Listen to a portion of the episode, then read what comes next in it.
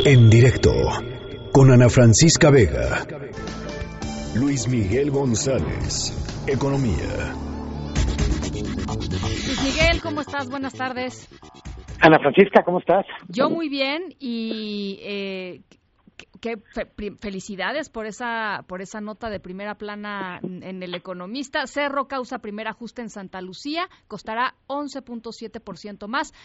O sea, no calcularon que un cerro iba a afectar pues, su proyecto de pistas, ¿no? Del aeropuerto y para arriba el presupuesto. Eh, sí, es creo que hay dos cosas que vale la pena poner en perspectiva. Es normal que obras muy complejas tengan ajustes. Lo que no es normal es arrancar un proyecto con tan poca información en detalle del terreno. Es decir, eh, que, que precisamente una de las razones por las que el presupuesto suba es porque hay un cerro que literalmente está en línea directa con una de las pistas previstas, pues no soy ingeniero yo, pero uno tendría derecho a suponer que en el primer ejercicio ya debería estar contemplado.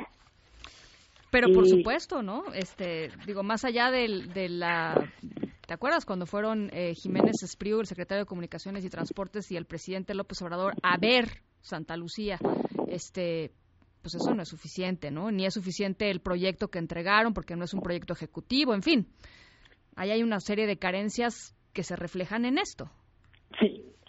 Una parte significativa de los costos tiene que ver también con el desplazamiento de lo que son viviendas de militares que en este momento están en la zona del aeropuerto, de lo que sería el aeropuerto y que se van a mover.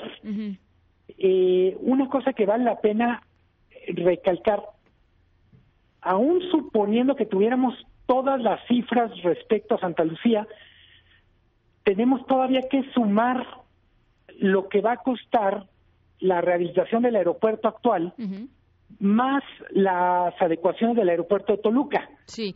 Porque se está previendo sustituir un aeropuerto gigantesco como iba a ser el de Texcoco por un sistema de aeropuertos.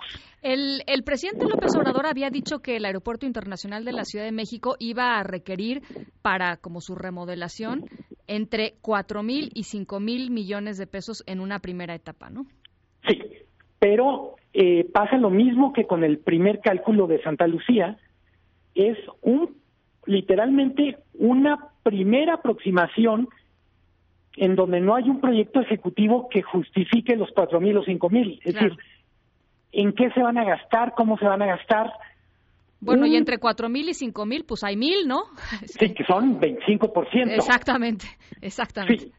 Y yo diría que en general lo que me da gusto de esta nota que publicamos hoy es es verdad que tenemos que cambiar la página de la discusión, ya vamos dejando atrás Texcoco, pero si dejamos atrás Texcoco, rigurosamente tenemos que exigir mucho mejor información de qué está pasando con el proyecto de Santa Lucía, con la rehabilitación del aeropuerto de la Ciudad de México, con Toluca.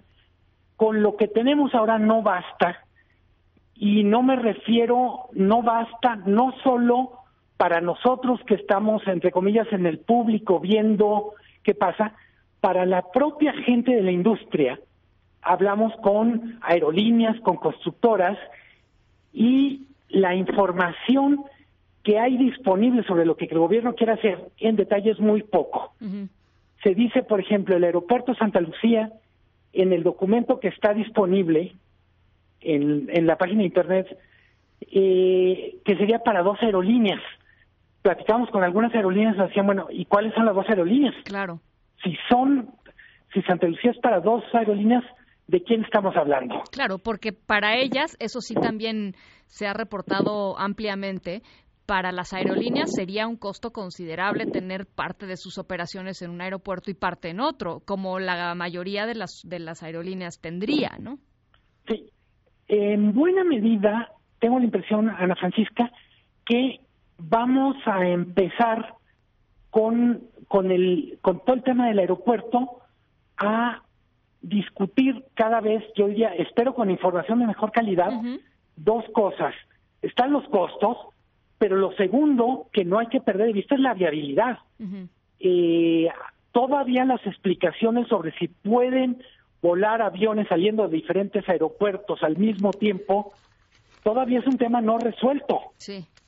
Eh, vamos a decir que se puso una especie de pausa en las dudas, pero eh, la verdad es que no se han satisfecho todas las respuestas. Hay explicaciones tan surrealistas como que los aviones se repelen en el aire, que claramente no es científico, por, por decirlo menos.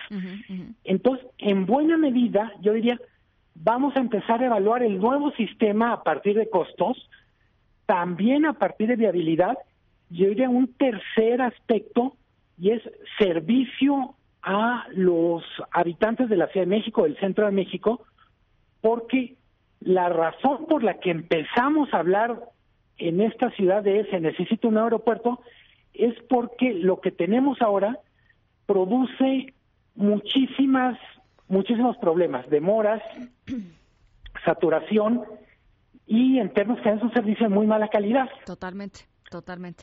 Eh, y finalmente, ah, Luis Miguel, eh, porque además los mexicanos pues no tenemos precisamente un buen récord eh, en términos de transparencia de obra pública. Digo, ahí tenemos el Paso Express, ahí tenemos el tren interurbano México-Toluca, ahí tenemos este, la barda del nuevo aeropuerto, ¿no? De la barda de Texcoco, este, pues está plagado de corrupción, plagado de, de opacidad, en fin, no lo tenemos, ¿no? Y eso, pues, evidentemente hace que algo así brinque inmediatamente. Sí, tienes muchísima razón. Y aquí hay un elemento adicional, digamos, una vuelta de tuerca, y es, es un aeropuerto que va a tener como constructor a la Secretaría de Defensa Nacional. Entonces yo diría, tenemos todo el derecho del mundo a que Sedena dé mejores explicaciones, no, no de los asuntos de seguridad nacional, sino de cómo le está haciendo como constructor. Claro. Porque lo único que está claro es que México como país no, no está en condiciones de pagar la curva de aprendizaje de un primerizo en una obra tan importante. Claro. Bueno, pues eh, ahí está, es la primera plana del economista de hoy. Se las vamos a mandar a través de nuestras redes sociales para que la puedan leer. Está, está muy bien hecha, además viene pues, un esquema de literalmente dónde está el cerro y dónde están las pistas. En fin, eh, muchísimas gracias, eh, Luis Miguel. Como siempre, un gusto, Ana Francisca. En directo, con Ana Francisca Vega.